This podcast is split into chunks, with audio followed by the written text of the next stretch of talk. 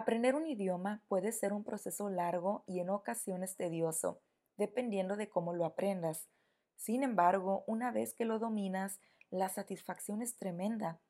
Por eso hoy te quiero compartir algunos puntos importantes a considerar cuando comienzas a aprender español, para que mantengas fija tu meta y sepas hacia dónde dirigirte en este camino sin sentir que no tienes un rumbo.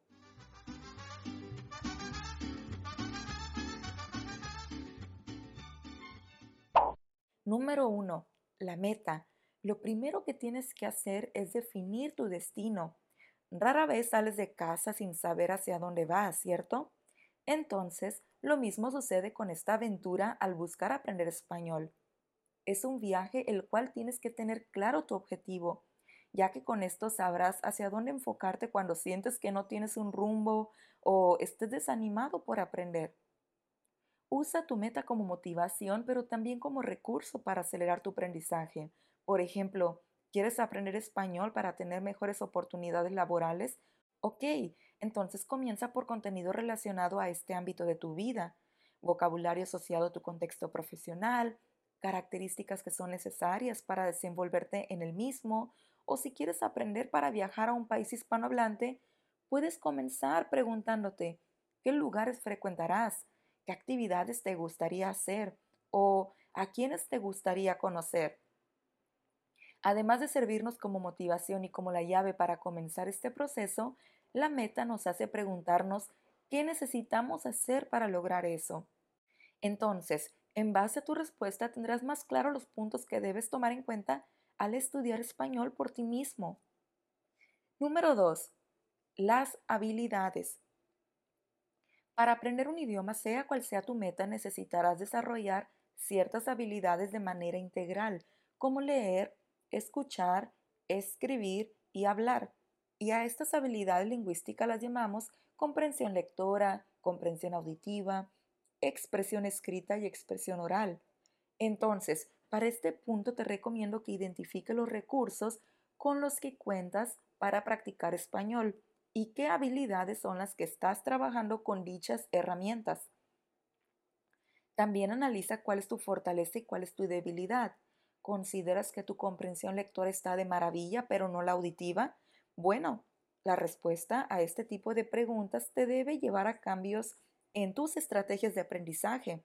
Analizar estos aspectos en tu estudio diario te ayuda a enfocarte en lo que realmente necesitas mejorar. Si realmente estás comenzando a aprender español desde abajo, mi consejo es que intentes abarcar estas cuatro habilidades desde el inicio. Con el paso del tiempo identificarás aquellas que se te facilitan y las que se te dificultan. Es normal. Solo te recomiendo que mantengas equilibradas estas cuatro áreas del aprendizaje del español. Número 3. Arriesgarse. ¿Alguna vez has dejado de hacer algo por miedo?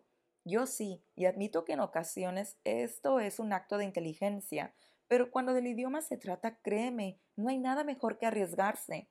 Para muchos de ustedes puede ser difícil tener algún hispanohablante con el cual practicar sus habilidades conversacionales de una manera continua, y cuando finalmente están frente a uno, se congelan al intentar hablar por miedo a equivocarse, ¿no? Bueno, no te preocupes, este miedo también es normal. Con este punto quiero invitarte a que pierdas el temor a equivocarte, porque honestamente así será el proceso. Tienes que pasar por los errores para aprender. Si no lo haces, no podrás pasar al siguiente nivel, o como decimos, el que no arriesga, no gana. Debes de tener en mente que todos aprendemos y nos equivocamos. En representación a una gran parte de los hispanohablantes que conozco, no hay mayor alegría que escuchar a un extranjero aprendiendo español o haciendo el esfuerzo por comunicarse en nuestro idioma. En mis experiencias en México, he observado que cuando un extranjero intenta comunicarse con un nativo, este último siempre se muestra amable y no se molesta por el nivel del que está haciendo un esfuerzo por hablar. Creo que de manera natural valoramos mucho el esfuerzo de aprender por parte de los extranjeros y también buscamos ayudarlos. Lo he visto con personas que manejan un nivel muy muy básico en el español y también con estudiantes muy avanzados, porque los avanzados también suelen equivocarse. ¿Lo sabías?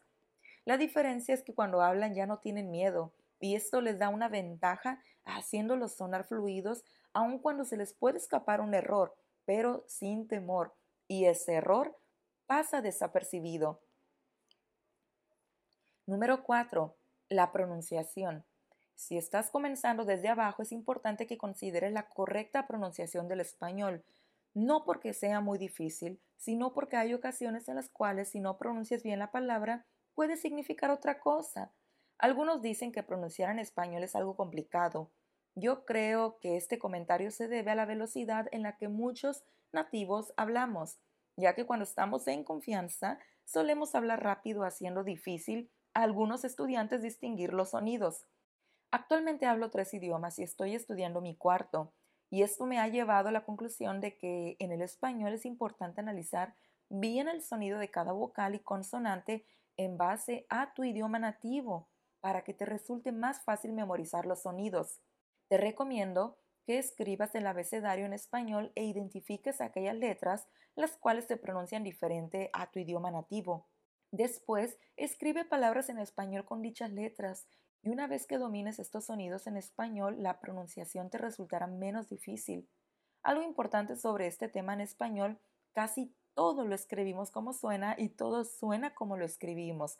Por supuesto, esta regla aplica una vez que ya domines los sonidos correctos de nuestro abecedario. Número 5. La gramática. Te decía que la pronunciación puede ser muy fácil, y la verdad que lo es comparado con la gramática. Muchos huyen de este tema ya que la gramática es como el instructivo de un aparato nuevo. A algunos no les gusta leer las instrucciones y quieren ir directo al área práctica, como en los idiomas.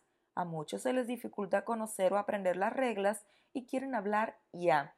Tengo que decir que aunque el conocimiento gramatical de cada idioma es muy importante, no siempre lo es todo. Existen las reglas, pero cuando tenemos la oportunidad de hablar con hispanohablantes, siempre nos encontramos con diferentes formas de expresarse en español. ¿Por qué? Sencillo. Las generaciones y la forma de comunicarse cambian con el paso del tiempo y con ello el idioma evoluciona.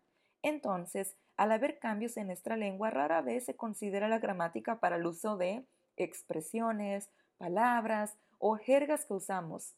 Vale la pena mencionar que si parte de tu meta en el español está relacionada con tu crecimiento profesional, échale ganas a la gramática porque hablar adecuadamente en tu campo laboral será importante. Pero si tu meta está relacionada a viajar, conocer o descubrir nuevas culturas, te recomiendo que estés abierto a las diferentes formas de expresarse en el español, muchas veces cuestionándote toda regla gramatical.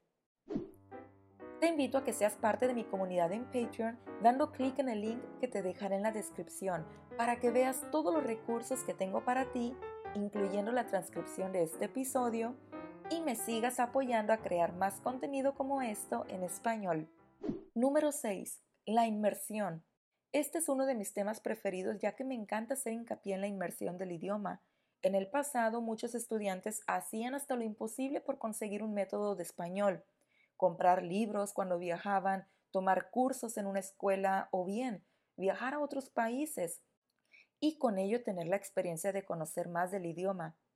Actualmente no necesitamos hacer tanto esfuerzo para seguir teniendo contacto con el español. Existen tantos recursos gratuitos o maneras de sumergirte en tu aprendizaje que te puedo compartir algunos ahora, desde cambios tan básicos como el idioma de tu teléfono, leer noticias en español de manera online, música, ebooks, ver videos en YouTube, escuchar podcasts como este. No tienen que ser videos o audios para aprender, sino también contenido que te permita conocer de la cultura y escuchar cómo hablamos entre nativos, las redes sociales y una infinidad de formas las cuales te permiten mantenerte activo de manera natural. Existen otras maneras con las cuales puedes seguir haciendo esta inmersión, pero ahora implicando un poco más de tu tiempo y quizás de tu bolsillo, ya que de manera online encontrarás herramientas con las cuales, a un precio accesible, puedes tener experiencias con hispanohablantes y así poner a prueba tu nivel conversacional sin salir de casa o desde donde te encuentres. ¿No es increíble? Poder hablar español con un nativo desde donde quieras. Existen grupos de conversación en español a los cuales te puedes unir permitiéndote desarrollar tu escritura y al mismo tiempo aprender a interactuar con otros en el español, sin mencionar el intercambio cultural que puedes tener mediante estos grupos. Otras formas que considero muy enriquecedoras son los lives con diversos profesores del idioma que estás aprendiendo, ya que muchas veces escuchas, aprendes y cuando tienes una duda puedes escribirles con confianza y sé que te darán su punto de vista como nativos. En fin, ¿has intentado hacer esta inmersión en el español? No importa el nivel que tengas, inténtalo. Verás que serás muy beneficiado o beneficiada. Recuerda que puedes seguirme en cualquiera de mis redes sociales. En ellas verás una variedad de contenido en español, el cual también te permitirá hacer esa inmersión natural de la cual hablo. Te dejaré el link en la descripción. Número 7. La disciplina. Si haces una inmersión en el español, pero no hay una disciplina de tu parte, esa inmersión entrará por un oído y saldrá por el otro, sin hacer efecto en tu persona. Entonces, con esto quiero invitarte a que una vez que comiences este camino seas constante. Siempre recomiendo a mis estudiantes lo mismo. Tú puedes tener al mejor profesor de español y todos los recursos para comprar clases o incluso ya has hecho los cambios que te sugerí, pero si no hay una disciplina, tu progreso será muy lento y con ello puede ser desmotivante. Honestamente, no quiero eso para ti. Quiero que sepas que aprender un idioma, esto aplica para cualquier otra actividad, puede ser tan divertido y gratificante como tú quieras. Tienes que pensar que es una plantita que recién compraste y si no le echas agua diariamente, esta puede marchitarse y será difícil revivirla. No quiero que pase eso con tus ganas por aprender español. Por eso te sugiero que diariamente le eches un poquito de agua a tu plantita de español. Algunos estudiantes me han dicho que estudian por horas diariamente y me da muchísimo gusto que así sea. Por el otro lado, también sé que hay personas que no cuentan con tantas horas libres al día. Por eso, para ellos recomiendo muchísimo la inmersión, que no tienen que sentarse a estudiar, pero sí buscar estar activos en el idioma de una manera natural. Cuando vayas hacia tu trabajo, escucha contenido en español. Lo mismo si haces ejercicio o tienes la oportunidad de escuchar algo mientras realizas una actividad. No importa la cantidad de tiempo que dediques, pero sí la calidad durante los minutos en los que estás en contacto con el idioma. Intenta ser constante y dedicar un pequeño tiempo de tu día para eso, siempre teniendo en mente tu objetivo. Número 8. El español por el mundo. Un dato interesante es que el español es la lengua oficial en más de 20 países. Entonces me gustaría que al estar aprendiendo consideres esta característica del idioma. En cada país pueden variar algunos aspectos como el vocabulario, las expresiones, los pronombres o hasta el uso de algunos tiempos verbales. Por supuesto, logramos comunicarnos entre nosotros mismos de una manera muy interesante, ya que al exponernos a hablar con hispanohablantes de otros países, siempre terminamos comparando nuestras diferencias mediante la lengua y el uso de mucho vocabulario.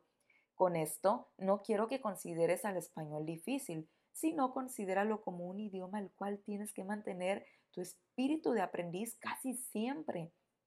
En fin, estas cualidades son parte de la belleza del idioma. Pareciera que es infinito, pero la verdad es que cada español es muy especial porque refleja su gente, sus orígenes y su historia. Entonces, mi consejo es que si tienes interés por algún país en particular, enfócate a investigar su español y de preferencia busca material relacionado a la cultura del mismo, pero no descartes la posibilidad de estar abierto a diversas maneras de expresarse en el idioma de acuerdo a la situación y el país donde te encuentres. Como nativa he tenido muchísimas experiencias aprendiendo de otros hispanohablantes y ha sido algo maravilloso. Desde mi punto de vista no hay un español correcto y me gustaría que te quedaras con eso. El español es un idioma sorprendentemente rico y único a la vez. Número 9. Tiempos verbales. Aprender español no solo es saber traducir desde tu idioma, porque no siempre será lo mismo tenemos algo que llamamos tiempos verbales, por ejemplo. Seguro tú también los tienes, solo que como en cada lengua el uso de estos varía, ya que en ocasiones nuestros tiempos verbales no existen en el tuyo o viceversa. Entonces, un buen ejercicio para aprender español sería comprender bien el uso de nuestros tiempos verbales, sobre todo si en tu idioma nativo no existen, y después los compares con los que tú tienes en tu lengua materna. También analiza bien los tiempos verbales que existen en tu idioma. Quizás exista un tiempo verbal que no tenemos en español, y sería bueno que supieras cómo comunicar esto en nuestra lengua. Número 10. La cultura. Hablar de cultura puede ser algo extenso, sobre todo tratándose de cada uno de los países donde hablamos español, ya que tendría que hablar de más de 20 culturas, ¿te imaginas? Por eso intentaré ser breve y te motivaré que con esto vayas a sumergirte en este tema también. ¿Recuerdas que te comenté lo importante que es hacer una inmersión en el español? Bueno, al hacer esta inmersión asegúrate de incluir la cultura de la población en la cual estás interesado. Seguro te darás cuenta que en algunos países usan el vos y en otros tú, en algunos vosotros y en otros ustedes, también la frecuencia de hablar con la forma de usted o de tú y muchos otros contrastes más que no puedo listar porque me llevaría mucho tiempo. Lo que sí es que te motivo a que a través de la inmersión que hagas en el idioma te des la tarea de analizar la manera en la que nos comunicamos en nuestros países. Identifica qué cosas decimos en español que probablemente tú no dirías en tu país, o la manera en la que nos comunicamos entre amigos, familiares o colegas. Siempre he dicho que el español tiene niveles y de manera sutil cambia el uso de ciertas expresiones. Entonces, con este punto te aconsejo a que descubras esas características culturales que nuestro idioma tiene. Seas principiante, intermedio o avanzado, sumergirte en la cultura es algo que sin duda enriquecerá tu habla y tu confianza. Bueno, espero que con estos puntos te sientas seguro o segura en comenzar a aprender español por tu cuenta o bien que refuerces lo que ya conoces. Créeme, siempre podemos aprender algo e implementarlo en nuestra rutina de estudio diario. Y déjame en los comentarios si hay algo más que consideres cuando aprendes un idioma. No olvides que si te gustaría ver contenido como esto todos los días, puedes hacerlo mediante mis otras redes sociales. Te dejaré el link en la descripción. Cuídate mucho, te mando un gran saludo y nos vemos luego. Bye bye.